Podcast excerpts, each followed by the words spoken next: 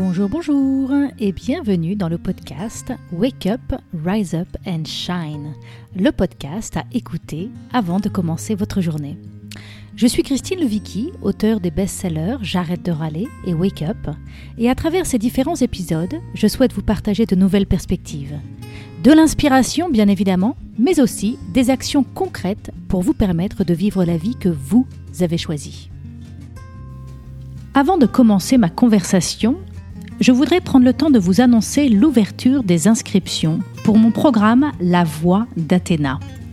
Pendant 12 semaines, je vais vous accompagner à réveiller vos super pouvoirs féminins, à faire la paix avec votre corps et vous déployer sans retenue ni délai.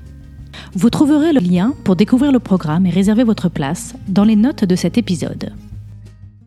Aujourd'hui, j'ai le plaisir d'accueillir Céline Alix, autrice du livre Merci mais non merci Comment les femmes redessinent la réussite sociale, paru aux éditions Payot en février 2021. Céline a commencé sa carrière en tant qu'avocate en droit des fusions-acquisitions au sein des grands cabinets à Paris, Londres et à New York. Elle a également travaillé comme chargée de mission politique commerciale et affaires juridiques à la mission économique de l'ambassade de France à Washington, D.C., ainsi que comme chargée de mission au sein du service des affaires internationales de l'autorité des marchés financiers. Céline Alix était, comme on pourrait dire, sur une voie royale. Et pourtant, elle a décidé d'en sortir et de tracer sa propre route. Pourquoi? C'est de cela dont nous allons parler aujourd'hui. Céline va nous parler de son histoire, mais aussi de ce qu'elle a identifié comme un mouvement, le opting out. Cet épisode est pour vous si vous faites partie de ces femmes qui ont de l'ambition, mais qui ont souvent ce sentiment de devoir trop sacrifier pour leur métier. Vous voulez vous épanouir dans votre boulot, mais trop souvent vous vous retrouvez épuisé en fin de journée. Vous vous êtes investi dans toutes vos responsabilités, mais vous n'avez pas réussi à vivre ce que vous vouliez vraiment. Vous trouvez que les pratiques et les codes professionnels ont franchement besoin d'évoluer. Dans cet épisode, nous allons aborder les points suivants. Comment la place des femmes sur le marché de l'emploi a évolué depuis 30 ans? Pourquoi les femmes sont de plus en plus nombreuses à quitter les grandes entreprises pour se mettre à leur compte? Qui sont ces femmes qui ont quitté leur poste à responsabilité et que font-elles aujourd'hui? Pourquoi les femmes partent-elles? Quels sont les éléments du système qu'elles n'ont plus envie de tolérer?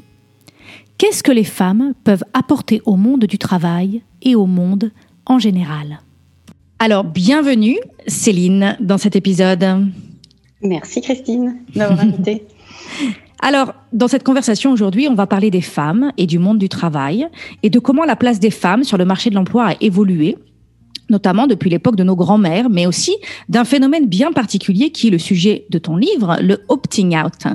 Alors pour commencer, j'ai envie que nous fassions un petit tour d'horizon de ces progrès. Qu'est-ce qui a changé? Qu'est-ce qui a changé dans la place des femmes ces 30 dernières années? Alors moi j'aime bien euh, repartir du tout début euh, et euh, utiliser cette métaphore qu'on utilise pour euh, raconter l'évolution du mouvement féministe. On parle beaucoup de vagues et j'aime assez cette métaphore qui, je trouve, représente bien ce mouvement qui est continu mais qui a, a, parfois des grandes avancées mais aussi des reculs, enfin qui n'est pas toujours sur le même sur le même plan. donc les sociologues identifient quatre vagues. Euh, la première vague, c'est celle qui part des années 1850 euh, euh, à environ 1945, et c'est l'acquisition des droits civiques et civils pour les femmes, avec le droit de vote, évidemment, qui a été acquis pour les femmes en 1945 en France. Ensuite, on a une deuxième vague qui part des années 60, et là, c'est plus un combat pour la libération du corps, avec l'autorisation de la pilule et de l'avortement, et aussi la lutte contre le patriarcat et les premières lois sur l'égalité professionnelle, donc euh, qui datent de ces années-là. Et on arrive ensuite à la troisième vague euh, qui commence à partir des années 90, donc il y a 30 ans. Euh, c'est ce dont tu parlais justement. Mmh, mmh, mmh. Là, le mouvement féministe poursuit ses combats.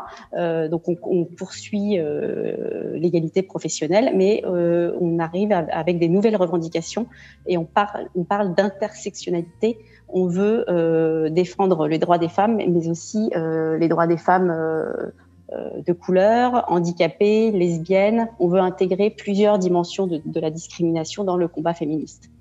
Et dernièrement, certains voient l'émergence d'une quatrième vague qui aurait commencé dans les années 2010 avec un renouveau, du, de la mobilisation, notamment auprès des jeunes femmes, et le mouvement MeToo, par exemple, une utilisation d'Internet et donc une dénonciation des actes sexistes euh, systématiques par ce biais, euh, par les nouvelles technologies.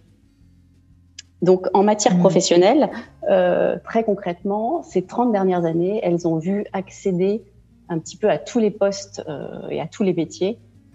Pardon, elles ont vu accéder les femmes à, tout, à, tout, à tous ces métiers et à aussi à tous ces niveaux d'hierarchie dans, dans ces métiers. D'accord. Et donc toi, dans ton livre, tu commences, et on va en parler euh, dans la suite, tu, commences à nous parler d'une tendance que tu as pu observer euh, par rapport à toutes ces femmes qui ont accédé à ces postes de responsabilité. D'ailleurs, tu commences ton livre en nous parlant de toutes ces ex. Tu parles des ex-avocates, des ex-banquières d'affaires, des ex-consultantes, des ex-DRH, des ex-Accenture, L'Oréal, Danone. Toutes ces femmes qui finalement aimaient leur métier, ces femmes qui étaient performantes, qui étaient régulièrement promues et augmentées, souvent identifiées comme des talents ou des hauts potentiels. Toutes ces femmes qui en apparence n'ont vraiment aucune raison de ne pas poursuivre sur leur lancée et qui qui pourtant aujourd'hui quittent le système par dizaines. Ce système auquel leur mère et leur grand-mère rêvaient d'accéder. Alors, tu, poses cette question au début de ce livre, tu dis, est-ce que ça veut dire que c'est un échec? Est-ce que c'est un recul en arrière? Est-ce que le départ de ces femmes voudrait dire que les femmes n'ont pas su prendre leur place dans les postes à responsabilité? Est-ce que ça veut dire que le monde des affaires n'est pas pour elles, qu'elles se sont heurtées à un mur, qu'elles sont pas assez ambitieuses ou courageuses? Donc ça, c'est le, c'est ton, c'est, c'est ce que tu nous, tu nous, enfin moi, tu m'as accroché dans ton livre avec euh, avec ce, ce, ce point de départ. Qu'est-ce que tu veux nous dire par rapport à ça? Oui, en fait, c'est exactement ce que j'ai vécu moi quand j'ai décidé de quitter la profession d'avocat d'affaires. J'avais exercé pendant dix ans et euh, au début tout allait bien. J'adorais mon métier, j'aimais les gens avec qui je travaillais. Voilà, à nouveau, tout allait bien. En, France, il faut savoir qu'en droit, il y a beaucoup de femmes. Hein, il y a beaucoup plus d'avocates que d'avocats. Donc, euh, dans les juniors, dans les cabinets d'avocats, il y a plein de filles, il y a plein de femmes. Donc, on se dit qu'il n'y a aucune raison qu'on qu'on n'arrive pas euh, tout au sommet comme nos camarades masculins. Et puis, au bout d'un certain temps, je me suis aperçue qu'il y a certaines pratiques, moi, qui ne me convenaient pas. Et donc, j'ai commencé à m'interroger sur ma place dans ce, dans, dans, dans, ce milieu. Et voilà, au bout de dix ans, j'ai décidé de, de, de, quitter cette profession pour, pour travailler comme je l'entendais, euh, avec mes valeurs et à partir de mes propres contraintes et de mes propres aspirations. Et au début, j'avais l'impression d'être seule et j'avais l'impression, oui, j'avais une, j'avais une impression d'échec. Honnêtement, je me disais, mais c'est quand même dommage euh, ce combat féministe que, mes, que nos mères et nos grands-mères ont, mené. Euh, moi, j'arrive euh, tout en haut de l'échelle. Euh, je suis issue d'un milieu privilégié, donc je me disais aussi, c'est quand même c'est quand même un peu trahir toutes celles qui n'ont pas la chance d'avoir fait les études que j'ai faites. Bref, j'étais vraiment dans un, oui, dans une idée d'échec. Et puis je me suis aperçue que autour de moi, dans la profession d'avocat, il y avait beaucoup de femmes aussi qui lâchaient la barre, si je puis dire, et que j'étais loin d'être seule. Et d'ailleurs, euh, à peu près toutes les anciennes avocates avec qui j'ai travaillé euh, ont également quitté la profession dans les dans les dix premières années d'exercice. Et puis euh, rapidement, je me suis aperçue que c'était pas limité aux avocates, mais qu'en fait autour de moi, j'avais plein d'amis, de connaissances qui était euh, ancienne DRH, ancienne directrice juridique, ancienne banquière d'affaires, etc., qui avait également fait le choix de quitter le système. Et je me suis dit, alors attends, en fait, c'est pas un problème personnel, c'est peut-être un problème beaucoup plus euh, général. Et, j'ai décidé d'en faire un livre parce que je me suis aperçue que c'était un phénomène social qui révélait beaucoup de choses et qu'il fallait absolument le dénoncer. Et que, en fait, c'était pas du tout un échec, mais que c'était au contraire euh, très positif puisque les femmes, finalement, allaient au-delà de l'égalité. Euh, elles avaient effectivement les mêmes choses que les hommes, mais elles se disaient, mais en fait, j'ai envie de définir de quelle chose il s'agit. Et c'est exactement ce qu'on est en train de faire en décidant de quitter le système et en, créant le nôtre. Donc j'ai vraiment fait un chemin et je suis partie de l'échec pour arriver finalement à euh, une réussite, à mes yeux, euh, en tout cas. Hum, hum. Et donc, pour écrire ce livre, tu as été rencontrer toutes, euh, toutes ces femmes. Et déjà, j'ai envie de, de, je suis de savoir, toutes ces femmes qui ont quitté leur poste, qu'est-ce qu'elles font aujourd'hui? Alors, ce qui est intéressant, c'est que j'ai interviewé une cinquantaine de femmes. Je crois que j'ai vraiment eu besoin d'aller euh, confronter mes perceptions et mes impressions euh, avec, euh, avec celle d'autres femmes. Je crois que j'ai eu, eu besoin de vérifier que voilà, j'étais pas seule à nouveau et de prendre un peu de l'énergie aussi auprès d'autres. Et je pensais que beaucoup se seraient totalement reconvertis, mais en fait non. Beaucoup comme moi ont fait un pas de côté et euh, finalement exercent la même profession ou une profession très similaire, mais euh, dans leur propre structure ou de manière indépendante. En fait, elles exercent le même métier, mais dans des conditions différentes. Hmm. Et ça, je ne m'attendais pas à ça. Mais c'est vraiment des femmes qui capitalisent sur ce qu'elles ont euh, appris, sur les relations qu'elles se sont forgées, etc., pour travailler à leur manière avec les gens qu'elles ont choisis, dans des, voilà, dans des endroits qu'elles ont choisis, dans des horaires aussi qu'elles qu'elles ont choisis. Donc, euh, peu finalement ont repris des études et ont totalement changé de métier. Mmh, mmh. Et donc, donc en fait, c'est pas euh, ce qu'elle quitte, c'est le système, c'est pas le métier, euh, c'est pas les responsabilités, c'est pas leur désir d'impact, de contribution, euh, d'activer leur talent, mais ce qu'elle quitte, c'est un système. Et donc, qu'est-ce que qu'est-ce que tu as découvert à travers ce livre et qu'est-ce que tu nous partages? Donc, qu'est-ce que qu'est-ce que ces femmes quittent en fait? Quels sont les éléments du système dont les femmes ne veulent plus? Et puis après, évidemment, on va parler de qu'est-ce qu'elles créent de l'autre côté. Alors ces femmes, euh, elles ont tout en commun. Enfin, à chaque, à chaque fois que je, je leur demandais mais pourquoi vous êtes partie, qu'est-ce qui vous dérangeait, il y, a, il, y a, deux trois choses qui sont revenues. La première, c'est euh, la culture du présentéisme hein, qui mmh. euh, existe euh, encore et beaucoup en France. Alors je ne sais pas si aux États-Unis c'est le cas, mais euh, cette idée que euh, si on reste, si on fait de longues heures au travail, si on reste tard le soir, si si on travaille le week-end, c'est qu'on est important et c'est qu'on travaille bien. Donc ça, c'est quelque chose qui euh, qui les rend, enfin, qui, au fil du temps. Et alors avec l'arrivée des enfants, ça les rend, ça les rend complètement euh, hystériques. Oui, on va parler, on va parler de ça tout à l'heure. Oui, oui, on moi, va les femmes que j'ai rencontrées, ce qu'elles veulent en fait, c'est l'efficacité, ce qu'elles visent.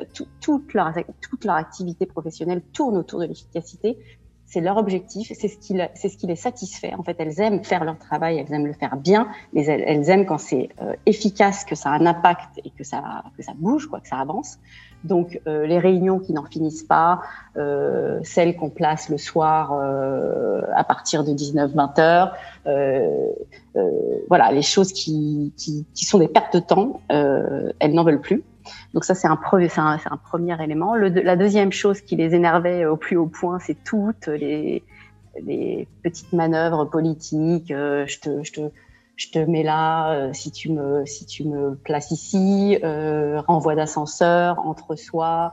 Euh, vous savez toutes ces voilà toutes ces toutes ces magouilles, j'ai envie de dire, où on se met en avant et qui ne sont pas fondées sur le mérite, ça c'est pareil. Les femmes, euh, elles veulent pas de ça. Elles veulent pas perdre de temps euh, à palabrer, à se mettre en avant, etc. Elles veulent que le, mmh. travail soit fait et qu'il soit bien fait et elles veulent s'épargner toutes ces, toutes ces simagrées. Ces jeux de euh, façade. Ouais, c'est ça. Mmh. Ouais, mmh. ouais. Hmm. Donc ça c'est vraiment. Et puis la dernière chose, c'est euh, mais qui rejoint un petit peu l'histoire du présentéisme, c'est euh, les femmes. J'ai trouvé qu'elles aimaient bouger, qu'elles aimaient passer d'une vie à l'autre et qu'être enfermées entre quatre murs de 9 h du matin à 21 h ou 22 h cinq jours par semaine, c'était très difficile pour elles. Hmm. Elles ont besoin de se nourrir. Euh, que, que, leur vie professionnelle, personnelle euh, se, se mixe. Elles aiment, euh, voilà, à nouveau, elles aiment bouger, elles aiment passer d'une à l'autre, elles aiment se nourrir de l'une de l'autre. Et donc, elles avaient beaucoup de mal à rester en, j'ai envie de dire, coincées dans un bureau. Oui. Euh, enfermées dans une boîte. enfermées dans une boîte, c'est exactement ça. donc, voilà un petit peu ce qu'elles ont souhaité quitter. Et, et donc, Alors, c'est vraiment sur des manières de travailler finalement, hein, puisque c'est plus sur la forme que sur le fond.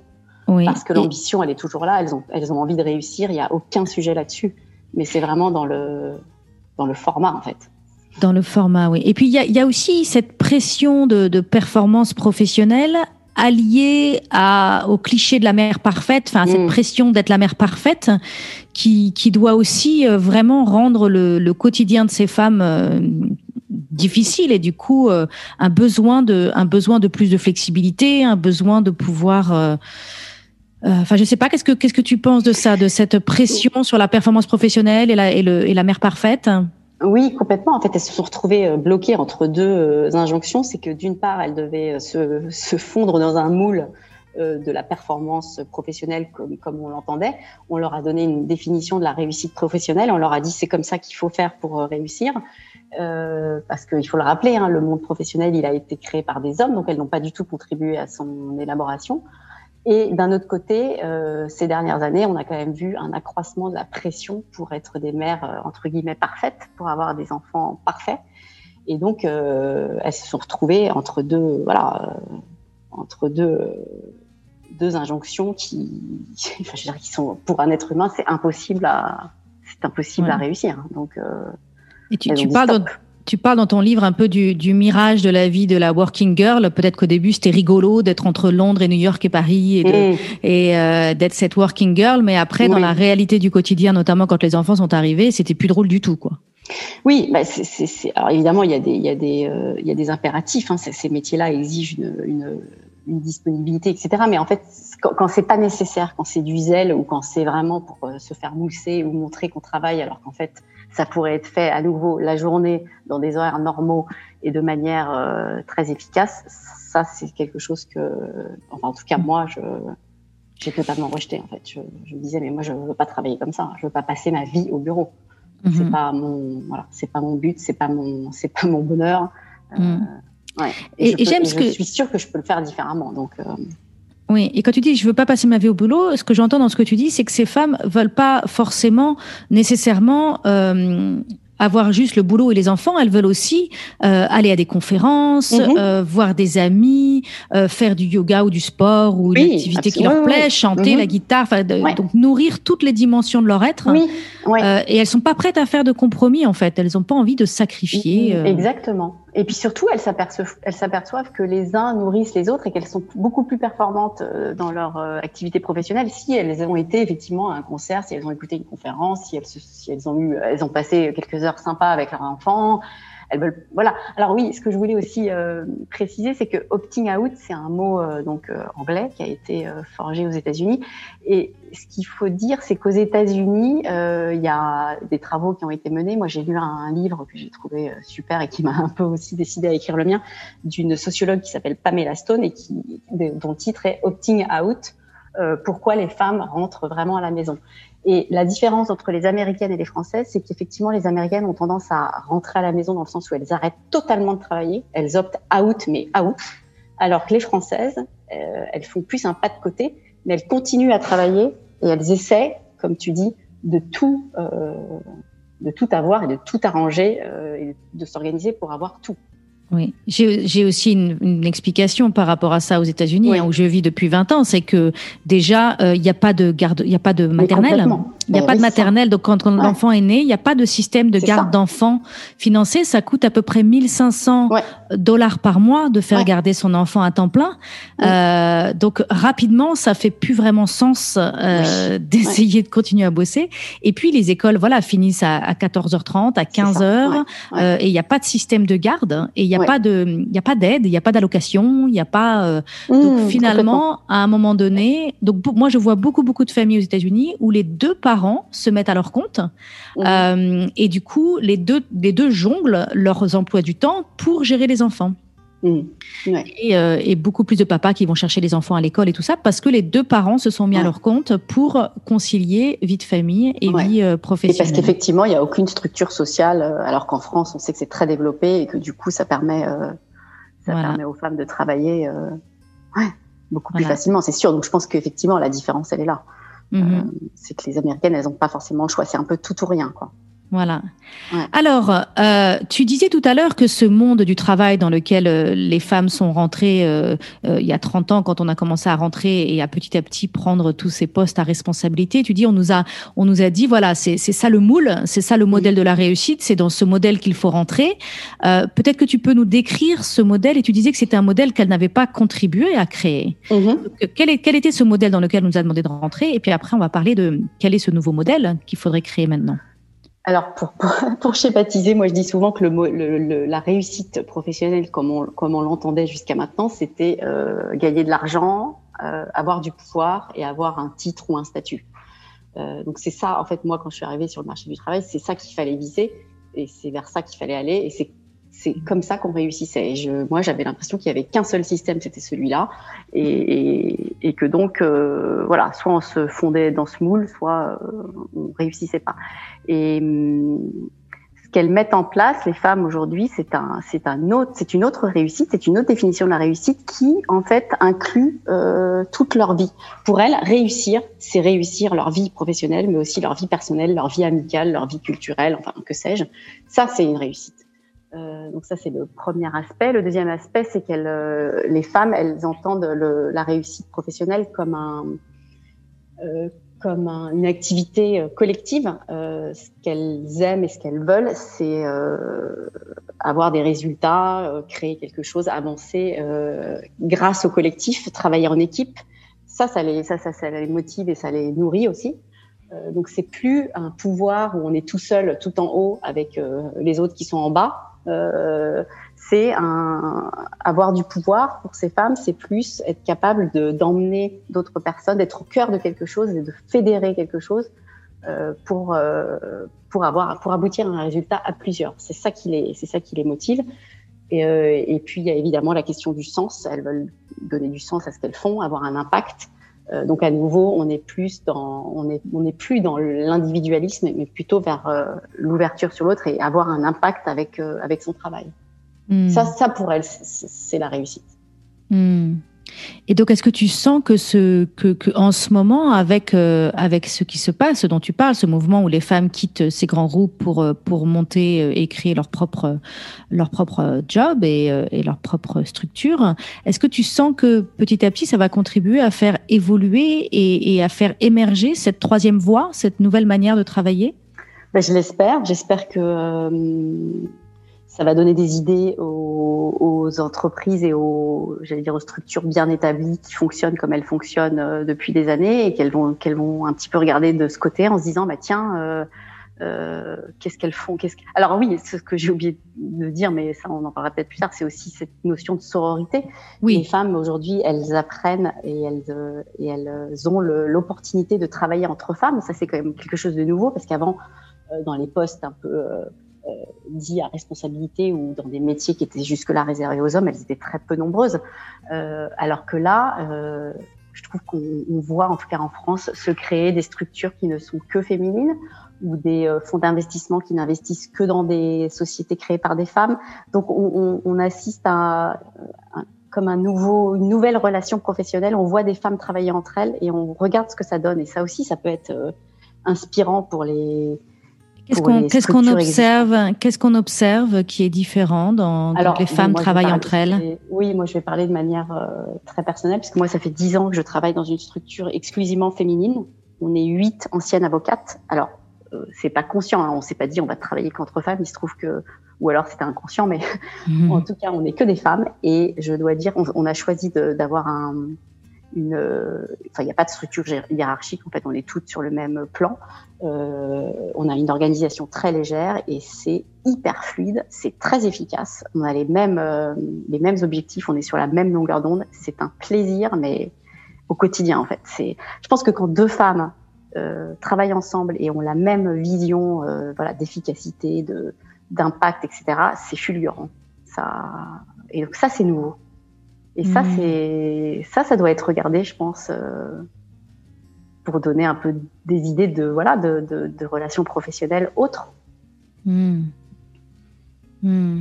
Oui, c'est très, euh, c'est très intéressant. Et donc, donc, toi, tu prédis que, parce que tu expliques dans ton livre hein, que c'est une grosse perte pour ces grands groupes et pour ces mhm. grandes entités qui ont peut-être probablement d'ailleurs investi dans toutes ces femmes, enfin investi. Ou, voilà, c'est des vrais potentiels. Et, euh, et, donc c'est une vraie perte de voir ces femmes partir. Et donc euh, peut-être que ce livre va être, euh, on l'espère, un, un wake-up call, quelque chose qui pourrait en tout cas donner des pistes aux entreprises pour faire évoluer la structure, en fait, cette structure qui n'est pas adaptée. Oui, je pense que depuis quelques années, il y a quand même une prise de conscience. Hein. Ils, ils, ont du mal à retenir les femmes. Euh, il y a aussi, euh, ça c'est un autre élément, il y a aussi toute cette jeune génération qui arrive et qui a l'air d'avoir un petit peu les mêmes aspirations que celles que je décrivais, le sens, le collectif, euh, pas seulement la performance financière, pas seulement l'argent, etc. Donc il y a aussi les jeunes qui poussent euh, mm. les millennials, etc. Euh, moi, j'entends beaucoup d'entreprises et de managers qui disent on a du mal à, à, à les comprendre, on a du mal à les gérer. Il faut qu'on se remette en question aussi sur comment on les fait travailler. Donc, euh, parce que la carotte, euh, la carotte de l'augmentation de salaire ou de, je vais te donner un titre un peu plus ronflant, ça, euh, ça, marche. pas. ça marche plus chez les jeunes. Et puis hommes comme femmes, hein, et ça aussi c'est super intéressant. Je veux dire, les hommes, ils disent aussi non mais attendez, moi j'ai une vie à côté. Il est hors de question, je reste que je reste que, que je reste jusqu'à 22 heures si c'est pas si c'est pas impératif et si c'est juste pour me balader dans les couloirs et montrer que je suis important. ouais. J'ai mmh, l'impression qu'ils voilà, ils remettent ça en question aussi beaucoup. Hein, donc, euh, alors, je suis curieuse, je suis curieuse de, je suis curieuse de savoir si la crise du coronavirus et tous les confinements et le télétravail mhm. qui s'est énormément développé va pas finalement permettre l'émergence de nouvelles possibilités. Parce que je pense que pendant longtemps, euh, l'entreprise a senti qu'elle avait besoin de se renouveler, mais en même mhm. temps, on était un peu euh, coincé dans l'idée que c'était pas possible, que c'était trop compliqué de faire enfin, d'apporter cette flexibilité, notamment, on parle de, du, du, du, présentéisme et d'avoir plus de flexibilité du temps de travail, de permettre aux gens de ne pas forcément être toujours au bureau, de travailler de chez eux, de travailler de leur maison de vacances, de rester en week-end le lundi et de bosser le lundi, oui. je sais pas, ou euh, j'en sais rien, toute cette flexibilité de, du temps de travail. Euh, et donc là, j'ai espoir que peut-être beaucoup d'entreprises se sont rendues compte que en mm. fait, c'était possible. Peut-être pas à temps plein, qu'on a quand même besoin que les gens viennent bosser, soient ensemble, et on en a tous, on a tous besoin de bosser, d'être ensemble. Mais en même temps, peut-être qu'on peut accorder plus d'indépendance, plus mm. de confiance, plus de flexibilité. Moi, je, oui, je le crois aussi. Hein. Je pense qu'en France, en tout cas, il y, avait, il y avait une vraie réticence de la part des entreprises et des managers à à développer le télétravail parce qu'ils avaient peur de voilà la peur c'est que dès qu'on a plus les salariés sous les yeux on a l'impression qu'ils font euh, je sais pas quoi ils font des lessives toute la journée et que en fait ils travaillent pas. Le la crise du covid elle a accéléré le télétravail euh, de toute façon voilà c'était c'était il n'y a pas eu le choix.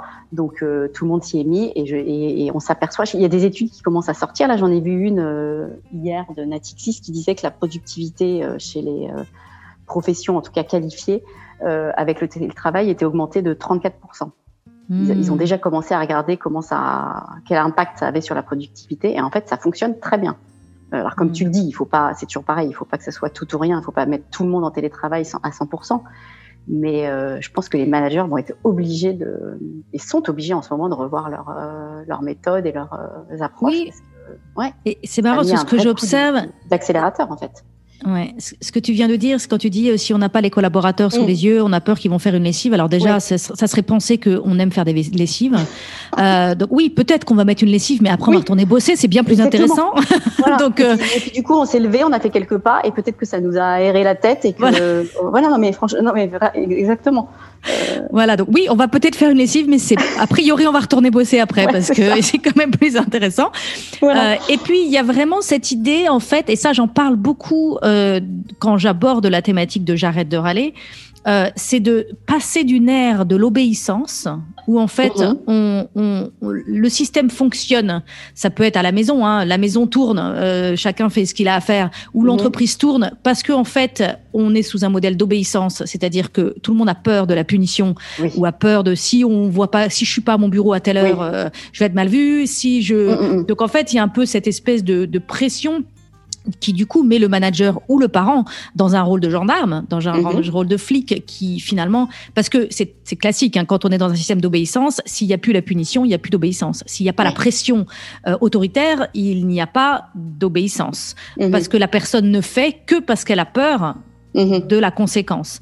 Donc oui, là, parallèle, on... il, oui, il est très intéressant le parent, le, le l'approche la, parentale et le, le, management professionnel, je suis d'accord, c'est très intéressant. Voilà. Si, si, tu responsabilises tes salariés, si tu leur fais confiance, euh, normalement, à part euh, si tu tombes sur quelqu'un qui vraiment a décidé qu'il allait rien faire, euh, je pense que tu peux avoir des bons résultats et voir des meilleurs résultats que quand tu les fliques. Exactement. Et tu les, oui, parce que d'un côté, voilà, d'un côté, c'est épuisant d'être le gendarme de service, vraiment. Mmh. C'est oui, en plus c'est pas drôle. Personnes, ouais. C'est vraiment pas drôle pour personne mmh. d'ailleurs, pour aucun des partis, ça n'est drôle.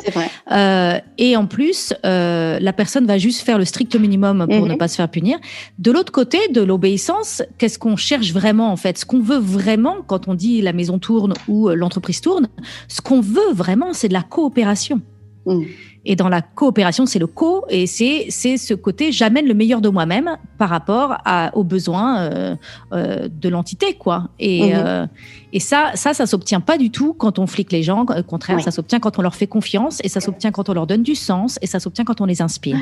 Ouais, et quand les gens sont inspirés, que ça a du sens et qu'on leur fait confiance, oui. bah là, on obtient la coopération. Mmh, ouais, et le parallèle, il est très, il est très bien effectivement là l'éducation des enfants et euh, alors, je fais énormément d'analogies entre l'éducation des enfants et le management. Et je crois que euh, un jour, peut-être faudra que j'écrive un livre là-dessus parce qu'il y a énormément de similitudes entre euh, manager une équipe et, et, la parentalité, en fait. Ouais. donc, c'est, ça, c'est un sujet qui, me, qui m'intéresse beaucoup. Euh, alors, de quoi on va parler maintenant euh, Donc, toi, tu as, tu, tu as, tu es sorti du monde du travail traditionnel, tu as monté ta propre structure, tu as lancé ta propre activité. Est-ce que tu aurais des conseils à donner aux femmes qui, qui éprouveraient le besoin d'en faire autant? Euh, Alors, moi, mon conseil, il va être très féministe, etc. Moi, j'ai envie de dire, regroupez-vous, soutenez-vous les unes les autres, expérimentez la sororité, parce que la sororité, on la connaît dans la sphère personnel.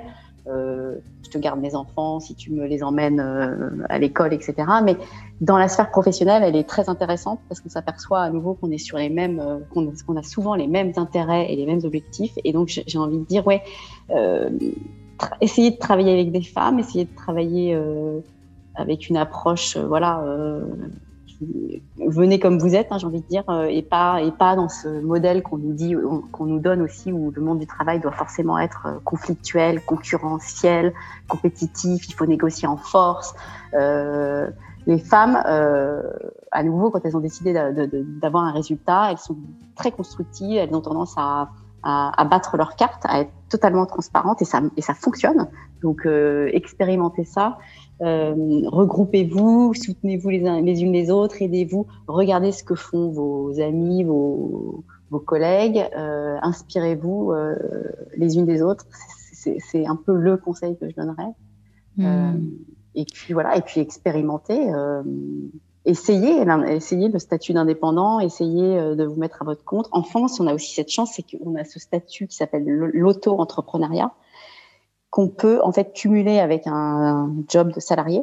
Donc on peut s'essayer à une autre activité, tâtonner et puis essayer de voir si ça marche avant de se lancer vraiment. Et ça c'est ça c'est super. Je sais pas si je pense pas qu'il y a la même chose aux États-Unis, mais ça c'est un bon ouais c'est un bon moyen de démarrer en fait. Il y a, y, a, y a, beaucoup d'aides pour démarrer en France. Moi, j'accompagne beaucoup de femmes qui font cette transition, hein, qui se mettent à leur compte et, euh, et, et, je les accompagne dans mes coachings.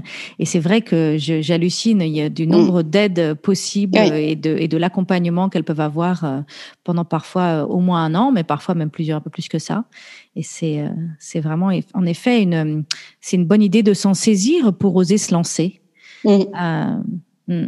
Mm. Ouais, c'est ça, oser. Et puis, en, puis en faisant ça, finalement, on participe à la, à la création et à l'invention du, du, monde, en fait.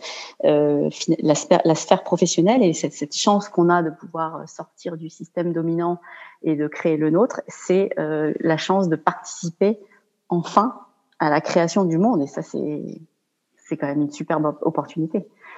Donc, euh, mm. ouais. Donner forme, donner forme au monde. Alors, je note ce que tu as dit tout à l'heure en disant que les femmes, quand elles sont entre elles, elles sont, elles, battent leurs cartes et elles sont en complète transparence. Mm-hmm. Et, euh, et c'est quelque chose que je vois beaucoup dans la sororité. Euh, J'ai développé un programme là récemment qui s'appelle La Voix d'Athéna, où j'aide les femmes à, mm-hmm. à, à, développer leur super pouvoir féminin. Et ce qui se joue dans ce groupe, c'est que les femmes entre elles osent se montrer puissantes, mais aussi elles osent se montrer vulnérables. Et, et et, c'est c'est ce doux mélange qui les rend encore plus puissantes en fait, parce que ça les rend vraies, authentiques, alignées. Et elles savent accueillir, elles savent se présenter vulnérables et elles savent mhm. accueillir une femme vulnérable. Et en même temps, elles savent ne pas, euh, comment dire, labeller la personne. C'est pas parce qu'un jour euh, je, je, te vois et euh, tu viens de foirer un rendez-vous et tu te sens nul et euh, tu as besoin d'en parler que je vais te mettre l'étiquette incompétente. Oui. Absolument pas. Je vais t'accueillir dans ta difficulté et, et alors que je t'écoute, je vais continuer à voir ton potentiel, ta brillance mm. et tes capacités, et j'accepte que sur ce coup-là, tu t'as pas réussi, que sur ce coup-là, tu t'as merdé, que sur ce coup-là, ça s'est pas passé comme tu voulais, et c'est ok, je t'accueille dans ta difficulté. et, c'est cet accueil, c'est cet accueil, et sans mettre d'étiquette, hein, cet accueil qui, qui continue à à voir euh, le bon et la puissance de l'autre, mais en accueillant sa vulnérabilité et sa, mm. sa faiblesse dans, l'instant présent, qui, qui font que les femmes entre elles se donnent des ailes. Mm. Vraiment, elles se donnent des ailes au lieu de se couper les pattes, en fait. Oui, c'est ça. Lieu de se tirer dans les pattes, exactement. Au lieu de, ou de prétendre qu'en fait elles sont, elles sont uniquement fortes, euh, puissantes et qu'elles n'ont aucun, aucune faille, euh, aucune, aucune fragilité. Au lieu de faire semblant de pas avoir de vie de, de vie personnelle, semblant de pas avoir d'enfants et d'avoir que le boulot à cœur. Parce que mm. c'est ça, en fait, les, femmes, ce qu'elles aiment, c'est l'authenticité. Elles viennent de manière authentique, comme tu dis, dans toutes leurs, euh, dans toutes leurs dimensions. En fait, elles, elles prétendent pas euh, voilà, elles, elles, elles, endossent pas un rôle quand elles arrivent au boulot. Euh, qui dirait que voilà qu'en fait elles n'ont que ça dans leur vie, qu'elles pensent qu'à ça et que je crois que c'est vraiment ça que les femmes quittent. Je crois que c'est vraiment ça que les femmes quittent, c'est qu'elles en peuvent, elles, ne, ça n'a pas de sens du tout pour elles d'endosser ce rôle et de laisser toutes ces dimensions de ce qu'elles sont à la porte euh, quand elles arrivent le lundi matin au boulot. Et qui, comme tu dis, veulent, ça veut pas dire si une fois on a raté quelque chose, ça veut pas dire qu'on est étiqueté, euh, voilà, nulle, incompétente et définitivement euh, perdu pour, pour la cause professionnelle. Mhm. de là. Voilà. Mais quand on fait semblant de ça, quand on fait semblant de, de, voilà qu'on veut surtout garder la façade et, et, et toujours bien présenter, et mm. toujours être parfaite et toujours être performante, et eh ben en fait on se on se on se voile la face et c'est peut-être pour ça que euh, énormément de femmes aujourd'hui font des burn-out. Je ne sais pas si mm. tu parles de ça dans ton livre, de la quantité de burn-out, euh, notamment chez les femmes. C'est mm-hmm. assez impressionnant. Ouais, oui, j'imagine. Mais et puis en plus, je pense que les hommes vont bénéficier de ça aussi. Si eux aussi, on leur permet d'être authentiques et d'arrêter de faire semblant d'être euh, des superman euh, euh, au bureau, etc. Je suis sûre qu'il y en a plein aussi qui vont se retrouver dans ce, dans cette ouverture et dans cette prise en compte de l'être humain dans son ensemble et pas, voilà, pas que quelqu'un qui endosse un rôle et qui est parfait tout le temps. Mmh. Et ouais, je pense mmh. qu'eux aussi, ils vont ils vont en bénéficier. Ils vont aussi plus accueillir leur dimension euh, euh, de parents, de d'amis, et ils iront plus vers le perso aussi. Mmh Donc, mmh euh, on va tous se rejoindre finalement. Mm. J'explique dans mon j'explique dans mon programme La Voix d'Athéna que la société dans laquelle on vit aujourd'hui est une société qui valorise euh, les forces du masculin. On a tous en nous hein, une dimension masculine, une dimension féminine, le yin yang, euh, comme l'explique euh, la philosophie chinoise. Et on vit dans une société aujourd'hui qui valorise la dimension masculine. La dimension masculine, c'est le faire, c'est le résoudre, c'est l'accomplir, c'est la performance, c'est le résultat. Euh, et c'est beaucoup le, la tête. C'est beaucoup ce qui est dans la tête, notre capacité à réfléchir, la stratégie. Euh, donc ça, c'est et on vit dans une société aujourd'hui, en tout cas une société économique hein, qui, a mhm. mis l'économie en son centre et qui donc valorise toutes ces forces du féminin. Mhm. Et en fait, on a, on a poussé le système tellement loin qu'on arrive à un burn-out, burn-out mhm. des travailleurs, mais aussi burn-out de notre planète, qui est, qui est asséché. On est tous asséchés parce qu'en en fait, on a ignoré toute la dimension du féminin, qu'on a tous, hommes et femmes, en nous. Et la dimension du féminin, c'est le savoir-être, c'est l'intériorité, c'est l'imagination, c'est la créativité, c'est le rapport à notre, la collaboration, c'est le rapport à notre corps aussi. Euh, beaucoup, beaucoup de personnes ont pensé qu'il fallait laisser, euh, que la gestion de notre corps ou la gestion de nos émotions, nos émotions c'est l'intériorité, c'est une expérience mm. très corporelle, l'expérience des émotions. Moi, je me souviens très bien avoir cette impression qu'à l'entreprise, quand j'arrivais, on me disait tes émotions n'ont pas leur place, et notamment pour une femme. Oh là là, surtout mm. pas. Si une mm. femme se met à avoir des émotions, on est dans la merde. Euh, et, je pense qu'il y a eu un tel reni de toute cette dimension, et aujourd'hui, on est en train, on est invité à euh, retrouver un équilibre entre les deux. Avoir plus de euh, féminin dans le monde professionnel. Voilà. Ouais. Voilà et de pas renier le masculin. Le masculin nous, apporte énormément de choses, mais de rétablir un équilibre qui nous permette d'avoir cette régénération plutôt que d'être asséché. Mm, mm, mm. Et en plus, euh, on est tout ça, c'est corroboré par des études qui disent que euh, avoir des femmes dans les instances dirigeantes, etc., ça augmente la performance de l'entreprise. Il y a vraiment un, bénéfice à, avoir des femmes euh, qui dirigent et qui apportent d'autres valeurs, donc entre guillemets plus féminines, euh, voilà, à partir du moment, voilà, à partir du moment où ce ne sont pas des femmes qui fonctionnent uniquement comme des hommes, parce qu'il y a beaucoup beaucoup de femmes aujourd'hui qui euh, sont arrivées à ces postes à responsabilité, mais en activant que leur dimension masculine mm, mm. et oui, en parce pas le choix aussi. Je pense qu'elles étaient. Oui, tout à fait. ouais, ouais. Tout à fait, tout à fait. Comme tu le dis tout à l'heure, il y avait qu'un mm. moule. C'était le moule, c'était la, manière de faire. C'est comme ça qu'il fallait faire. Donc, c'est le modèle qu'on nous avait donné. Et, grâce à ton livre et grâce à, toutes les femmes qui se remettent en question et qui osent faire bouger les lignes, on va pouvoir euh, faire émerger une troisième voie dont tout le monde euh, va profiter. Euh, les hommes, les femmes, les enfants, la planète. ça va être formidable. Voilà. Mais écoute, merci, merci, merci beaucoup pour cet échange. Est-ce qu'il y a quelque chose d'autre que tu voudrais dire pour le mot de la fin ou est-ce qu'on a fait le tour de la question Non, je crois qu'on a fait le tour et euh, voilà, à nouveau, sororité, sororité, euh, allez-y, essayez, testez, expérimentez, c'est vraiment, euh, c'est nouveau et c'est vraiment, c'est vraiment super. Super. Et alors, est-ce que, où est-ce que les personnes, donc bien évidemment, j'invite les auditeurs à se procurer ton livre, dont j'adore le titre hein, d'ailleurs, hein, merci mais non merci. est-ce qu'il y a aussi un autre moyen de te retrouver, de te suivre? Euh, ben, on peut me suivre sur LinkedIn, Instagram, euh, voilà. LinkedIn et Instagram avec ton nom, donc Céline Alix. tout simplement. Mhm. Super, très bien. Ben, merci beaucoup. Merci à, bientôt. toi, Christine. Au revoir. Au revoir. Si les thèmes des femmes et du travail vous intéressent et que vous avez envie de continuer à explorer sur ce sujet, je vous invite à écouter l'épisode 32, Quand les femmes pensent le monde, ainsi que l'épisode 20, Femmes, je nous aime et l'épisode 18 sur les Happy Workers. Si vous avez aimé ce podcast, abonnez-vous pour que je puisse continuer à vous apporter des ressources pour vous aider à vivre pleinement la vie que vous avez choisie. Si vous écoutez sur Apple Podcast, laissez-moi 5 étoiles. C'est vraiment le meilleur moyen de m'encourager et de me soutenir. Et si vous avez envie d'aller plus loin, j'ai créé pour vous un programme vidéo gratuit sur 5 jours pour vous aider à ne plus vivre votre vie à moitié endormie. Vous pourrez le trouver sur mon site internet www.christineleviki.com. À bientôt pour un autre épisode à écouter avant de commencer votre journée.